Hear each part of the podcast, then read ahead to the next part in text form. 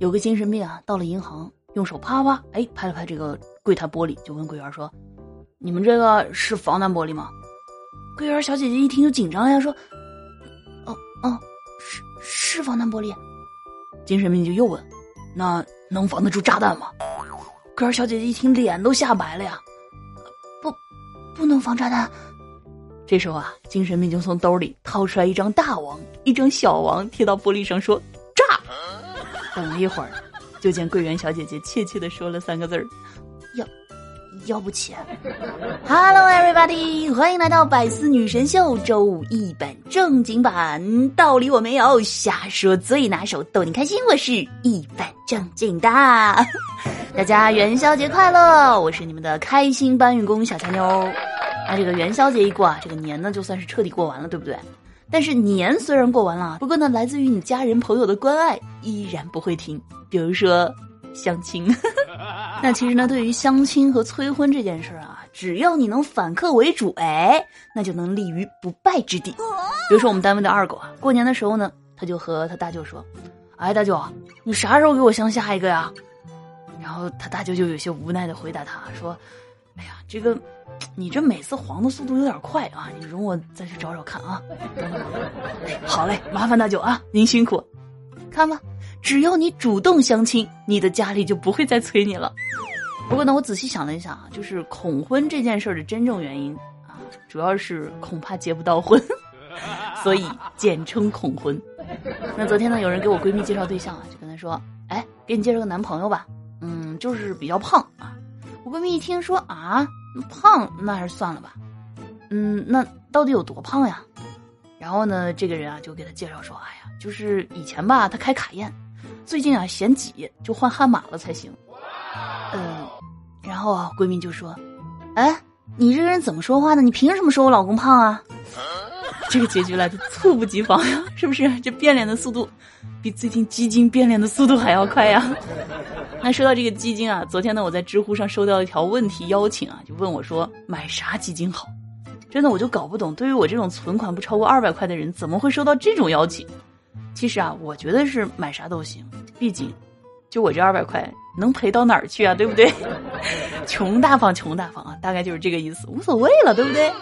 中午的时候啊，我接到一个推销房子的电话，说呢市中心啊有个楼盘绿化率有百分之六十五，问我要不要考虑一下。我就跟他说啊，不用了，谢谢啊。我住的这个地区啊，绿化率百分之九十五。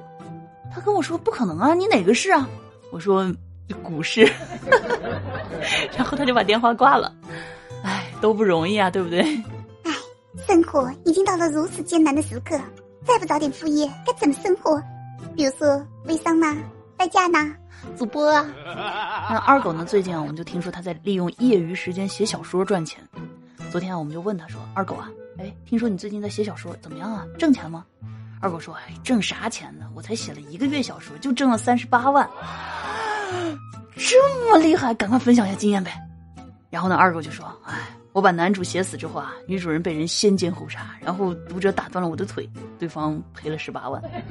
之后呢，我又写了男二和女二坠入爱河，三天之后呢，才被人打捞上来，然后呃，被读者打断了另一条腿。”对方嗯赔了二十万，只想感慨一句：作家不是你想当，想当就能当，对不对？不过呢，咱们家小耳朵里啊，要是有自己能写书的，可以联系小乔妞，对吧？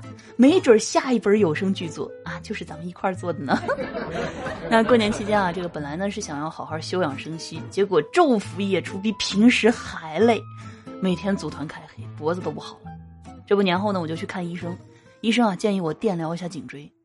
那上周周末的时候啊，我就去做这个电疗颈椎。电疗仪呢在中间，我和一个大爷啊左右躺好。医生就说了啊，如果觉得自己能适应啊，那就调整这个旋钮，加大电量。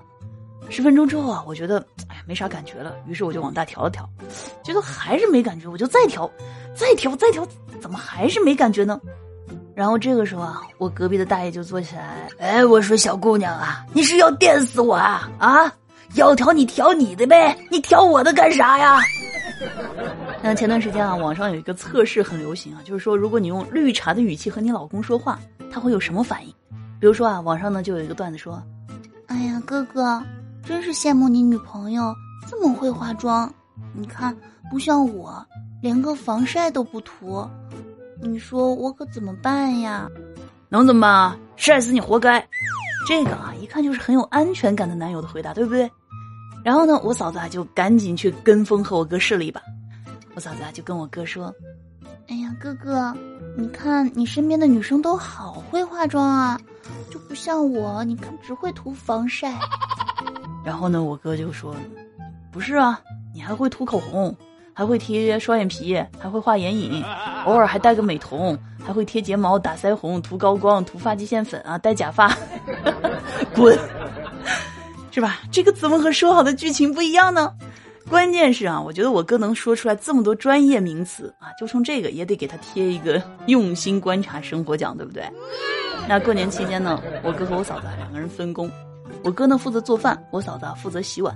后来呢，我嫂子就不想洗碗了，她就买了很多这个一次性餐具，让大家用这个一次性餐具盛饭。有一天啊，我嫂子吃着饭啊，就说：“哎呀，要不咱们还是用回这个正常的碗筷吧？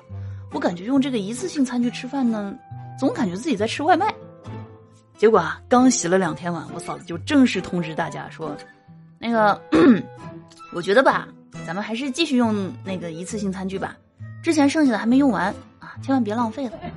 ”那虽然说啊，我哥呢总是处于这个家庭当中啊被压迫的地位，但是呢，他们感情其实一直还是很好的。我哥和我嫂子一起生活了十年了，我哥呢说啊，虽然没有让我嫂子享过福，但是我嫂子呢一直不离不弃跟他过日子。他有一天啊，就问我嫂子：“哎，这到底是为什么呢？”我嫂子就说：“啊，我哥有两点让他非常的有安全感。第一，要钱没钱；第二，要长相没长相。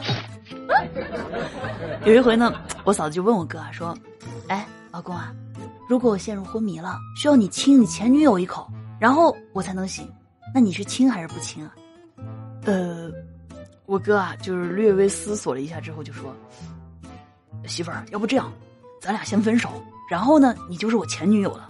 等我亲完你以后啊，再和你和好，你觉得怎么样？看看这个满满的求生欲啊，有没有？那昨天呢，我嫂子啊就突然和我哥说：“哎呀，老公啊，我想吃煎饼了。”然后呢，他就让我哥去给超市打电话，让送点电话接通以后啊，我哥就说：“喂，超市吗？哎，你们有煎饼吗？”超市说：“啊，有。”结果呢？这个时候啊，我嫂子突然想起来，哎，冰箱里好像还有，他就赶紧啊让我哥不要订了。这个时候啊，我哥呢就特别淡定的说：“哦，你们有啊？我们家也有。估计超市的人怀疑这该不会是个傻子吧？”那说到这种日常的这种撒糖啊，就感觉大家现在可能都不太喜欢这个了。尤其你们看一看近年来的这个影视作品啊，这个耽改剧越来越多。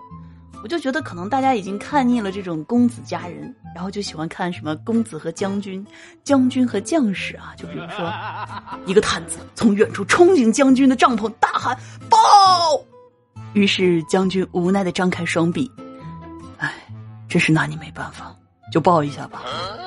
是不是猜到了开头，却没有猜中结局呢？我就说啊，我的有声书《钻石婚约》那么甜，为什么大家都不爱嗑？原来大家都好这一口了。别说了，再这样啊，下部书我考虑去播耽美了。好了，那今天的节目呢，我们的这个互动话题就是啊，说说生活当中那些甜到你们的瞬间。老规矩啊，依然在评论区等着各位。嗯，好了，那以上呢就是我们今天节目的全部内容了。如果呢大家觉得还没有听够的话，可以去订阅收听小乔妞的个人娱乐专辑《一本正经》，更多精彩等着你哦。或者呢，也可以关注小乔妞，进入小乔妞的个人主页，收听更多有趣内容。同时呢，大家在听完节目的时候，不要忘记把右下角的小爱心点亮，也可以呢把节目分享给你的朋友，万一他和你一样喜欢我呢。想要了解主播更多的呢，可以添加我的私人微信五三二三六三零八九。好了，让我们下期再见，拜拜。